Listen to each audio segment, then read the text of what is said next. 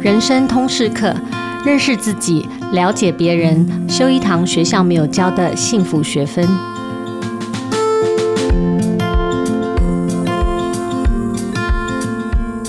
Hello，大家好，我是主持人琦瑜，也是亲子天下的创办人跟负责人。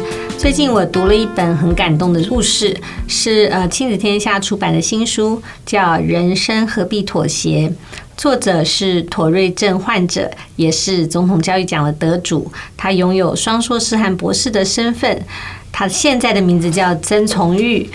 啊，我们先欢迎他。过去曾经是曾博颖的从玉，请从玉跟我们打个招呼。主持人好，听众朋友大家好。其实坦白说，我本来以为哈，我其实很早就在《亲子天下》看过崇玉的报道。那我想这本书，因为谈他作为一个妥瑞症患者，他所经历的一切故事，呃，应该不会有让我有太多的惊讶或者太多的情绪哦。没想到我看了还是。非常的感动，然后我也真的觉得非常有收获，因为从玉啊，也就是曾博颖，他在十五岁那年，很多人都知道，他因为受不了同学的霸凌跟眼光，他从学校四楼往下跳，然后想要自杀一死了之，没想到这个上帝给了他一个特殊的际遇哈，他身体只有皮肉之伤。可是他却从那天开始啊，人生又重新活了一次。那在这本书里啊，他有一个蛮特别的角度，他试图写给十五岁那年啊那个绝望的自己。那他也希望这些心情、这些经历。的分享也能够写给现在也陷在绝望里的大大小小的读者们。那我想这个故事从十五岁那年开始，我特别想请从玉先分享你十五岁那年发生的对大家来说很戏剧化的这一切。也许在 Podcast 的听众朋友并不很了解妥瑞症。你可以聊聊这个这个主要的。对，其实十五岁那一年呢，发生这个很巨大的一个呃，对我来说是人生。中很大的冲击，这样的冲击其实是来自于我的妥瑞症跟一些合并的共病症哦，兄弟症，就像是我有妥瑞症合并强迫症啊，跟注意力不集中，还有一些焦虑跟忧郁的状况这样子。那其实呢，在这么多的状况底下，其实承担的是很多的压力，很多的啊、因为症状。很严重，在我青春期的时候，尤其妥瑞症在青春期的时候，症状是非常的显著的。那在那个时候，其实很多人是不了解妥瑞症是什么的一个疾病的年代哦。其实当时候我遇到很多的不友善的对待啊、霸凌啊、歧视啊，种种的一些。状况，又加上我不懂得去求助，我总是把所有遇到的困境啊，所有遇到的一些遭遇啊，我都埋在我心中哦，因为我不相信这世界上的任何人，我觉得这世界上只有坏人没有好人，所以呢，我全部都埋在自己的心中，我不会轻易的让别人窥探我内心的想法，就因为如此呢，我才就像是呃压力锅的这样。的原理吧，就越来越累积很多的压力，到最后呢，还是闷住了，到最后有一天就爆发了。那那个爆发的状况呢，就使我就是决定，就是一了百了，决定了结了我自己的生命。嗯、但是呢，其实很幸运的是，上帝没有接走我的生命哦，真的很感谢这这样的一个。你那时候从四楼跳下来，对，是完全没有受伤吗？只有皮肉伤，因为我掉到一台汽车的天窗，很幸运的，我真的到最后只有皮肉伤哦。但是就是呃，尽管仪器检查不出来我有任何的。肌肉啊、骨头啊、韧带的伤，但是呢，我躺在床上整整躺了两年的期间，嗯，因为还是有重力加速度的这种撞击吧，我觉得还是有很严重的内伤，让我自己的身体需要一段时间的缓冲跟康复的复健的时间哦。那一段时间其实很痛苦，因为那段时间其实我躺在床上什么事都不能做，因为连。起身啊，翻身都是没办法的，因为还是有很严重的内伤。嗯、对，那。所有的事情都是把屎把尿啊，或者吃饭啊、吃喝拉撒都是我爸妈帮我的。我当时候活下来第一个念头是很恨的，我是很恨说呢，为什么十岁那一年我决定不了自己身体健不健康就算了，连现在要决定要生要死也决定不了，所以我当时候是很恨的。那带着这样子满怀的恨意啊，我就是躺在床上啊，就把所有坏的事情想过一遍。那想过一遍之后呢，其实也当然没有任何的结果啊，只会让自己充满了很多的负面的想法、负面的思绪啊，或者能量这样子。当然，我还是有人生中有一些微乎其微的那些好的事情，就像是对我好的老师啊、好的同才啊。那我想到这些的时候呢，我就觉得我自己总有那种呃，对于生命的那种韧性，呃，就是 resilience 那种、那种、那种韧性哦。那我觉得我心中的那种韧性是让我可以。持续的支持到我直到现在哦。那在当时候，这个这个 resilience 怎么帮助我呢？我觉得这个韧性是让我紧抓着这些，就算我想过很多坏的事情，但是我紧抓这些好的事情不放。我觉得让我让我想象的是。我人生中还是有好的事情啊，还是有好的际遇啊。那就是我在躺床期期间呢，我就想到了我国中唯一的国文程度。其实我国高中啊，就是都是最后一名毕业的。那我完全没办法读书。那因为也是环境造就我厌学，还有我逃学这样子。那其实我就。一直铭记着一位刚从特教系毕业的呃实习老师，他第一个带的个案就是我，那就是很感谢他曾经这样的帮助。他怎么帮助我呢？他就拿他的课本给我。那为什么他要拿他的课本给我呢？因为我身边的课本都不会是完好的，要么就被同学丢掉，不然就是恶作剧啊，就是可能弄脏啊。那我就会强迫症，就是犯了就会不想要。读这本书，动这本书这样子，所以我身边都没有好好的一本书。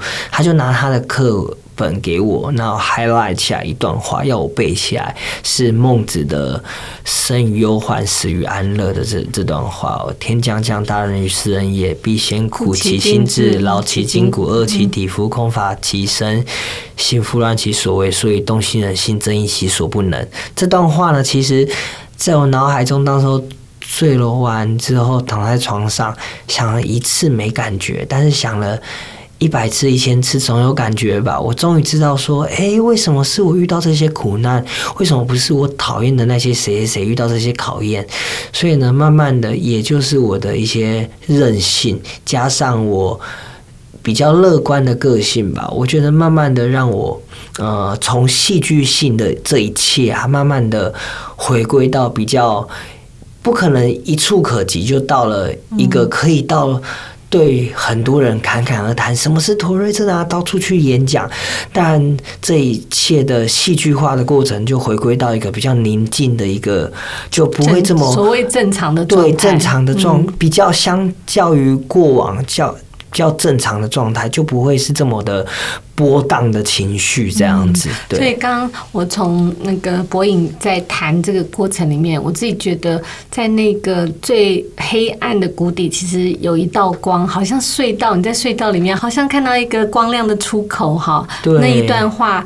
让你感受到说，其实我遭遇这一切不是平白无故的，对，必定有一个价值，有一个任务，有一个使命要放在我心里。是，那呃，特教老师可能是那个时候对你来说蛮重要的一个重要他人，他其实带给你了一个希望，他让你背诵那一段其实是有理由的，没错。那那那个看起来现在。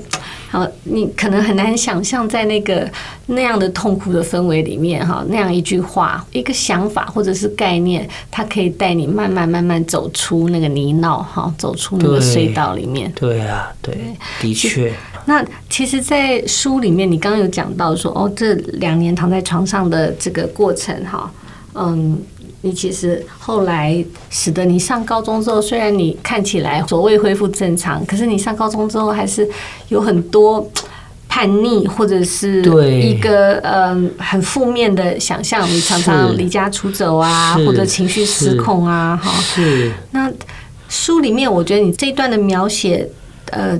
并不多，你大部分呈现的是一个非常正向、乐观、勇敢、愿意自我挑战，好这样的形象。对，那你你可以谈一谈说，在这个青春期，这个好像人生好像一个黑白潮一样，哈，理性跟感性彼此打架，什么样的因素转变了你？在高中，在那时候复原之后，的确呢，这这一段历程呢，也是因为我觉得是。归咎于一个字，就是爱。但是呢，这个爱要怎么去描绘呢？其实呢，呃，书中里面当然有提到有很多呃很多层面的爱，像是我哦我在天堂，我爸爸对我的爱，还有我妈妈对我的爱，很多呃这个世界上存在的这些善意跟爱哦。但是呢。为什么我会讲到是爱是一个核心的关键呢？其实我当时候离家，为什么这么叛逆啊？其实也是因为自己。过往的自己，其实大家比较会知道，叛逆期大概都是国中吧，到高中都比较会是比较相较于稳定一些了。但是我其实国中的或者国小的一一些历程啊，我完全没有呃，就是任何的社交或者任何的人际关系的互动。那我当时候呢，其实是。来回医院跟家里这样子奔波的，完全是没有朋友的，所以我的叛逆期相较于别人来的晚，来那是高中才来的。嗯、那但是呢，为什么会归咎于是爱，是驱使我慢慢的看清楚这一切？是因为呢，我发现我爸妈。不会用责怪我的方式去责备我，为什么又做了这样的事情？他们反而是关心着我，或者是啊、用一种很特别的方式。我觉得我爸妈很有智慧。当然，每个人都会觉得自己的爸妈是很好的，但是我跟我的爸妈其实也也一样是很好的。那我爸妈多一层的。革命情感，因为我们共同在那个不认识土瑞症的年代啊，一起面对很多的考验跟挑战哦。那其实当时候我的家人他们并不会责备我，为什么你又离开家里两三天不回来了？他们反而第一句话不是这样子，他们反而是问我说：“你有吃饭吗？会不会肚子饿？那还好吗？”有没有比较舒坦一点之类的？反而他们，他们很接纳你，对，接纳我当时的这种情绪，对，那暴动这样子。反而我觉得他们很有技巧，也很有智慧的面对这一切。他们反而不是先责备我，先骂我，或者先就是像一般大家所想象，就是很生气，孩子这样子做了。他们反而是用一种。很温柔的方式去面对我所犯下的错误，嗯，那我觉得让我慢慢的心中也卸下了这。这样子的心房哦，那也慢慢的能够去理解我爸妈的用心良苦啊，还有理解，然后我们这段关系该怎么去处理，该怎么去爬梳。我看到你妈妈在后面写的，就是说她，你常常会写，就是暴怒生气之后，很会写很多小纸条、便利贴，他会把它收集起来。对，这是一个你们呃等于呃家人之间和解的方式，对，对，因为很多青少年。这个在在爆炸的时候，他其实是很不愿意认错，或者是很就是面子放不下来，彼此之间可能都是。对，你那时候怎么会想到这个方法？是我，我觉得我总是会觉得有所亏欠哦，我总是觉得说呢，我爸妈，嗯，没有这个权利或义务，一定要承揽这个孩子的情绪啊，还有他所所作所为啊，所以呢，当当然在事后我有一些亏欠感，但是我又没有那个勇气跟他们直接讲，我就干脆用写的，因为用写的方式就是可以很。真诚的、很真挚的表达出我心中的想法，另一个层面呢，又可以让他们了解到我自己怎么看待，对，还有我自己所面对怎么样的遭遇。我用写的总比在他们面前说他来的自在，所以我会用这种方式去应对。这个这个方式，这种反思的过程，哈，梳理自己情绪的这个方式，呃，在你这个历程中，是对你的帮助是什么？对我的帮助是呢，我更了解自己。那其实呢，为什么会有这么多啊、可以爬出自己内心啊，或者记录自己的想法的时间？其实很遗憾的，但是也很庆幸的，就是同样的一件事情。对，就是我其实国高中都没有任何的朋友。嗯，这件事情是很遗憾的啊，但是也很庆幸。遗憾的是，我很孤单，我没有办法有良好的社交跟一些互动。但庆幸的是呢，我有很多时间跟自己内心做很深层的沟通，所以呢，我很知道自己做了些什么，那自己可以怎么样去让自己下一次做得更好，或者让自己更成长。之类的，其实你好像形成了一个视角，哈，一个后设的视角，对，对，然后抽离开你自己现在的处境，然后稍微有一个距离的看你自己，你现在的状况是什么？你需要什么？对，然后你跟别人的关系发生了什么事？嗯，这个其实这个视角能够帮助你走出这个陷于自溺。自己的痛苦之中的那个情境，对，更变得更成熟了。没错，没错。我这次在看这个书的时候，我觉得也让我蛮感动的一篇是那个台大社工系的助理教授许正熙许教授他写的推荐序，因为他其实因为你的书里面很多你都在谈，其实你已经走过来的很正向的这种鼓励。可是徐正熙老师哈，他在推荐序里面他写了。非常细腻的在描述，对啊，对啊，对，他是很深刻的描述说，他去纽约找你，那时候你在美国念书，对，没错。然后你们很高兴的一群人到高级餐厅吃饭，对。然后你的症状呢，呃，你的声音被这个环境可能高级餐厅很安静，所以你被餐厅管理员很不客气的，对。然后这群人被赶出来，这个历程。那我自己在看的时候会觉得哇，好心疼，因为这应该不是第一次。那也也不会是最后一次。没错，我看到徐老师的文字，他描写这个过程的时候，会觉得说：“哎呀，这对他来讲很很 shock，因为他是第一次有这样的体验。可是对你来讲，你可能是一次又一次，对，没错的经历。那你怎么走过这样的状况跟恶意？” 对，其实呢，就如同刚刚呃知心长所说的哦，就是其实我跟郑熙老师一起面对到这样的一些逆境跟一些考验哦。嗯、那徐正熙老师呢，也在前几天呢、啊，就是贴了一篇文章，就说呢，嗯，他想了一下，决定把这篇推荐序贴出来，说因为呃该书已经出版了，那。这篇序当然公布在网络上了，他也想要借此机会分享为什么他会开始想要进行妥瑞症污名的研究，以及更广泛的障碍污名的研究。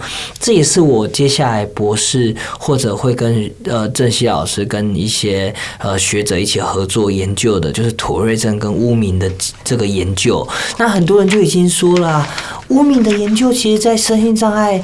领域已经很多啦，各式各样的身心障碍的污名研究已经很多，为什么要特别 specifically for 妥瑞症的污名？为什么要特别做妥瑞症污名的研究？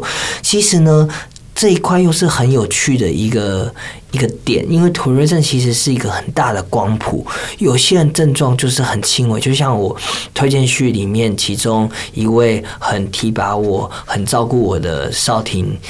那他的症状，就举例来说，他的症状只会眨眨眼睛，但是我的症状是又抖又叫又又显著，而且在焦虑的时候又会越发严重。那我跟他所遇到的污名啊，或者一些不一样，对，程度就不一样。所以呢，他的像郑熙老师又说呢，为什么呃想要试着。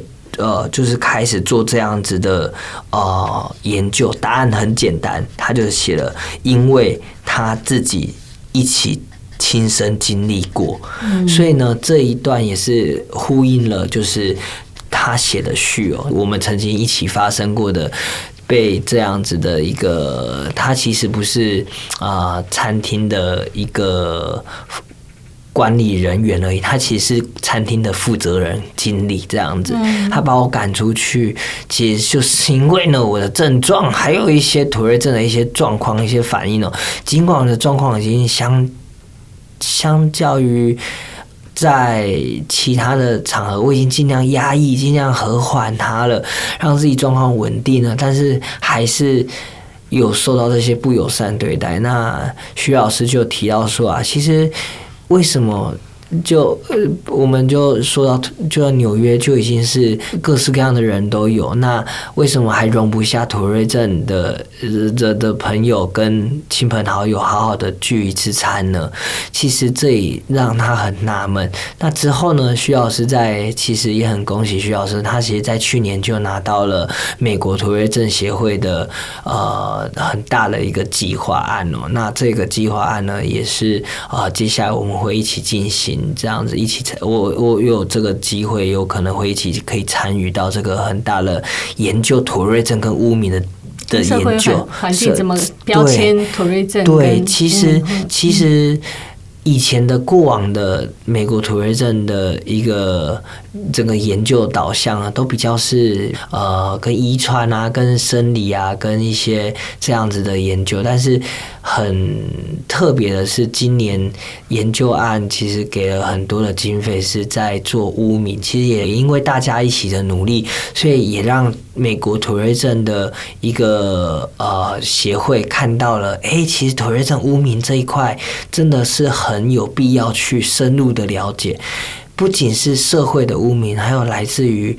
呃，污名有分很多很多类别，这样子，其实还来自于自我的污名啊、家庭的啊，或者很多层面的这样子，不被接纳的，对对这种情绪或反应，没错没错。我我在书里面看到你爸爸，还有后来你一一直在谈到说，你爸爸一直鼓励你走出去面对这个事情。当你症状很严重的时候，他反而不是说嗯，你待在家里不要丢脸，他反而是带着你出去，对，然后他也示范给你看。说，当别人 感觉到被冒犯的时候，我应该怎么反应？对，要不要讲一下？我觉得我自己觉得看到那个说法不卑不亢这个态度的示范，真的是非常值得参考学习。就是你刚刚讲到的说，呃，爸爸妈妈的智慧，我在那个他的示范里面看到，真的是一个很有智慧的做法。我真的很感谢我的爸爸哦，那也很感谢我的妈妈这样子，因为我所知道的是，直到如今啊，还是有很多妥瑞症的家长是怎么样去应对孩子严重的状况。嗯，除了我们撇开难过，或者会自责，或者会觉得。就是呃，不不希望孩子就是影响到别人之外，有很多的家长是真的还是目前还是希望他的孩子在家中严重的时候就吹吹冷气，乖乖的在家里打电动，不要出去，才不会丢人现眼，才不会让别人察觉到你的状况，才不会吵到邻居，才不会让你遇到这么多的艰难。但是我爸妈。并不是这样想，他们反而在我症状越严重的时候，越要带我去家乐福逛夜市。那对他们来说，轻松嘛？一点也不轻松，他们也要遇到很多的考验。嗯，那就像我爸爸曾经就被黑道压到墙角啊，然后就说：“你不会教儿子，我来教训你之类的。”那我爸爸差一点也发生意外，还好就是化险为夷哦。我爸爸的危机处理能力也。因为妥瑞症被训练的很好，这样子，他怎么怎么怎么他就脱身？他就讲妥瑞症，显然的一些黑道大哥也听不懂，但是他就讲说，我儿子是有生病的，他真的是有病的，这样子他们才哦好，他大概懂了，因为他讲土瑞真听不懂嘛，这样，所以我爸爸其实。危机处理能力也因为我们共同的都因为妥瑞症而被训练得很好。嗯，尽管到目前呢，我还是很恐惧搭乘大众运输，但是我想到我爸爸对我的鼓励啊，还有一些应对的方式啊，有时候尽管自己有一些创伤，有一些过往的一些历程，让我很不敢跨出那一步。但是如果没有我爸爸，我可能更跨不出去那一步。所以我很感谢，在你常常在讲说，后来你遇到到任何的呃陌生的环境，你都会先自我介绍，对，先告诉大家，在大家各种怀疑啊，或者是一种好像那种眼光中，你不要让这个眼光影响你，你是先告诉大家说，呃，我有妥瑞症，我会发生什么状态，我不是愿意的，如果干扰到你，我跟你抱歉。但是呃，他是不会有伤害的。对，在每一次，你现在都会有这样的。我现在还是会尽量的，就是让自己鼓起勇气，因为其实做这件事情是真的需要很大的勇气跟很大的一些坚定的这个力量的，因为你要在一群不认识的人当中，那跟大家。突如其来的讲这些事情，有些人会理你，有些人并不会理你，有些人会买单，有些人并不会买单。他就觉得你吵，他就觉得你烦，他就不喜欢你。但是我也尊重他们，因为这个本来就没有人有责任义务一定要理解、包容、尊重或者接纳妥瑞症。但是至少我做了我可以做的，就是。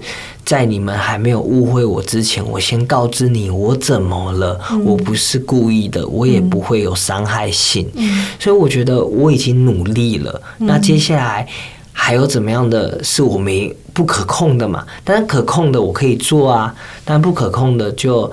这就是看上帝安的安排了。对啊，你有因为这样的一个转变，呃，帮助你更容易交到朋友，看到更多的善意吗？有，他们会觉得，哎，这个人很不一样，他怎么会有这么足够的勇气跟大家讲我是土瑞症，并且，嗯，就是在一个陌生的环境，他们会看到我的那个，啊，他们总是会形容我的那一股。坚强的力量，但是我觉得坚强这这样子的一个状态呢，持续的都是一个会有波荡的。有时候人不可能一直都很坚强啊，有时候就是会今天就是想软弱一点，今天就是不想跟大家讲我有妥瑞症，今天就是想要故意戴着口罩，以让大家以为我在咳嗽生病这样子，并不是每一次都这么的坚强，但是呢。在别人眼中我是坚强的，但是有时候我并不是永远的坚强，因为再怎么样坚强都还是需要休息的，这样子，对啊。我常看到你在书里面分享，就是你在演讲的时候都会嗯告诉大家说怎么度过哈，有一些怎么样度过这些嗯辛苦的时候、挫折的时候、低潮的时候，嗯、是。那你可以简单 summary 一下说，哎，你有一个。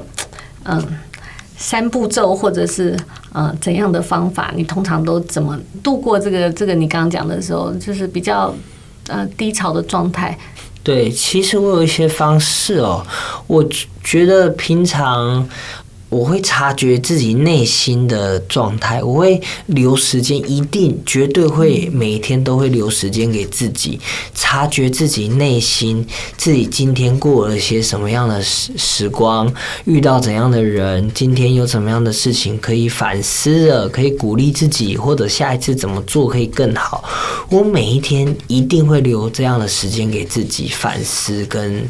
探索自己内心的时间，那之所以会养成这样的习惯，也是来自于那一段没有朋友的时时候。对，我只能跟自己说，就是对话，跟自己自言自语、喃喃自语的时光哦，也让我有这样的一个习惯的。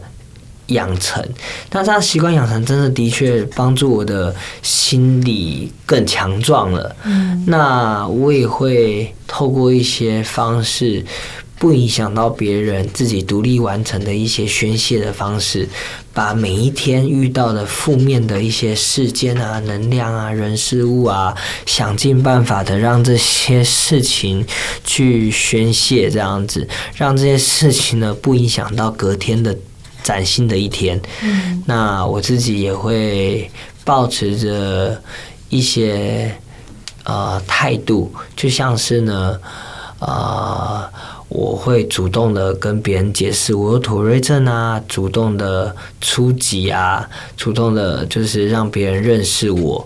除此之外呢，我觉得有一点，我现在越来越做得越好了，是我会保持乐观。那保持乐观的这个不是我们定义的乐观，我的乐观是。呃，以往呢，我我有太多太多难过或者创伤的经验，例如说，呃，现在我不用到行天宫捷运站，现在你只要。跟我形容捷运站的样子长怎么样，我就可以开始焦虑了，我就开始很紧张了。捷运站好多人，好多眼光，好多注视，好多不友善的状况，我就开始胡思乱想。但是呢，现在我学会乐观了。我乐观的定义是说，我知道这是过去我所经历到的一切，但是不代表未来我的经验。总是跟过去一样这么的糟糕，有可能会有更多了解我的过程，更多了解我的人。我不需要预设一个立场，吓自己，让自己陷入那个恐惧的泥沼当中，陷入那个过往的情绪当中。我现在会尽量的让自己学习保持乐观哦。我觉得这些都是一些步骤，让我慢慢的越来越可以去面对人群啊，面对很多的状况。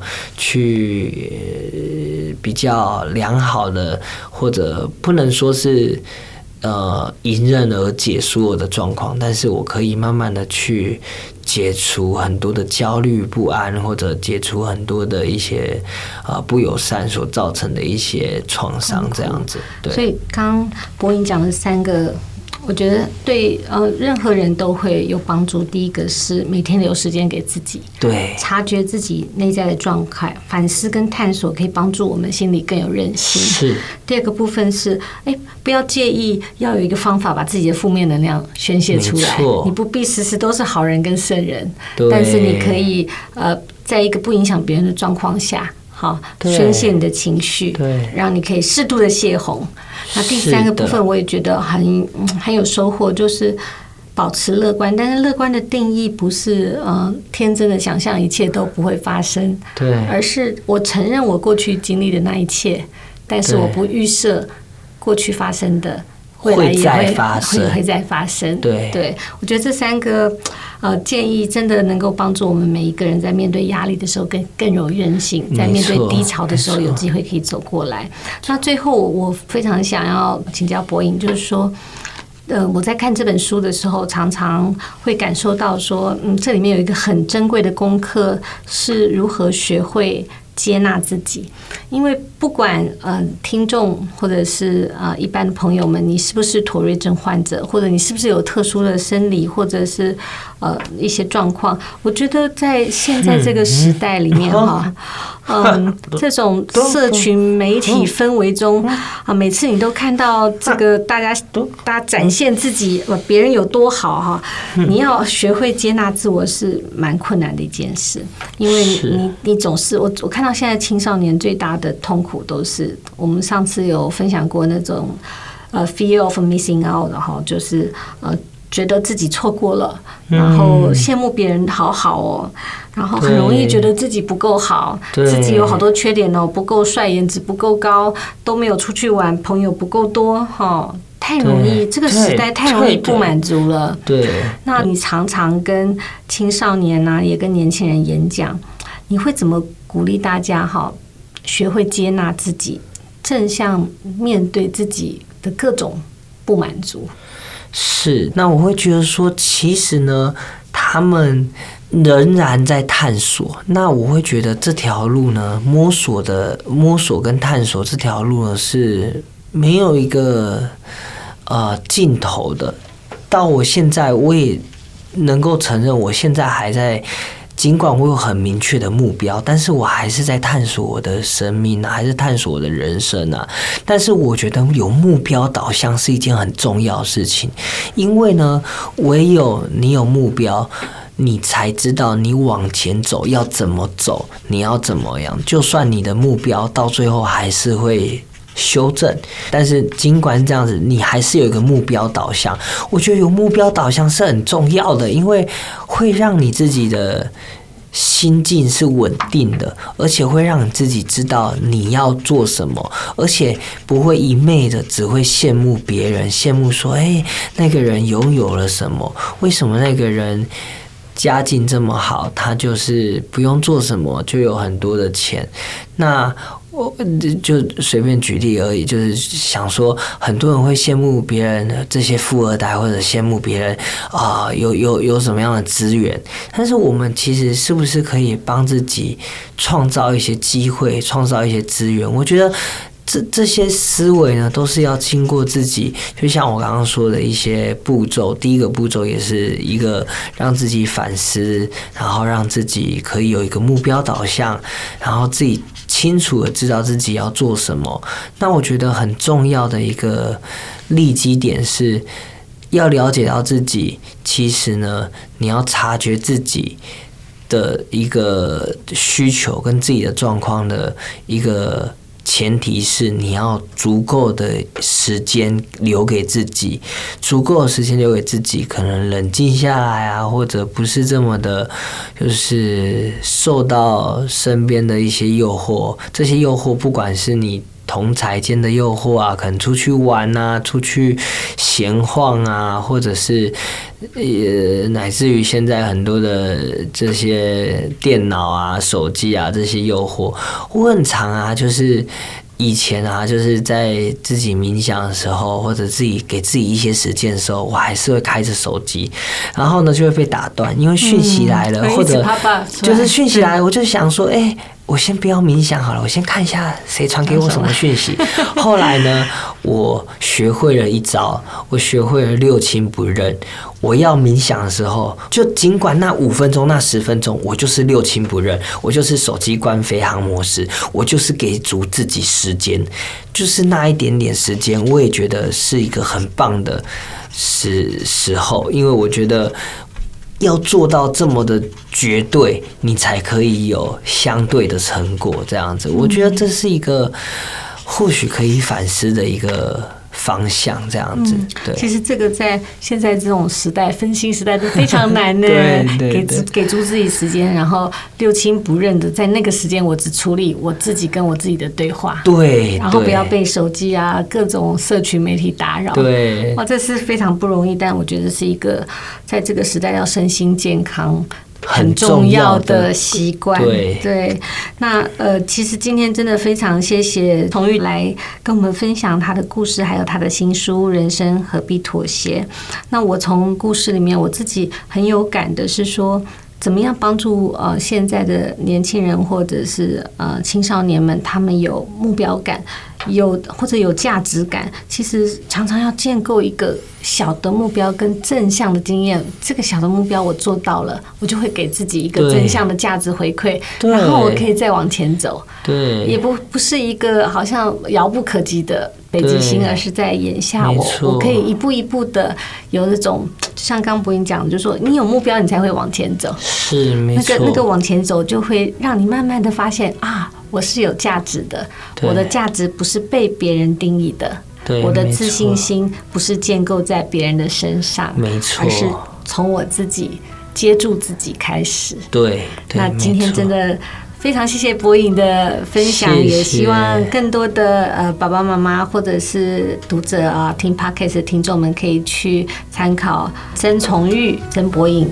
啊、呃，这本书叫《人生何必妥协》。那亲子天下 Podcast 也欢迎大家订阅收听，邀请大家在许愿池留言分享你的心得或给我们优化改善的建议。我们下次见哦，谢谢大家，谢谢大家，谢谢。谢谢。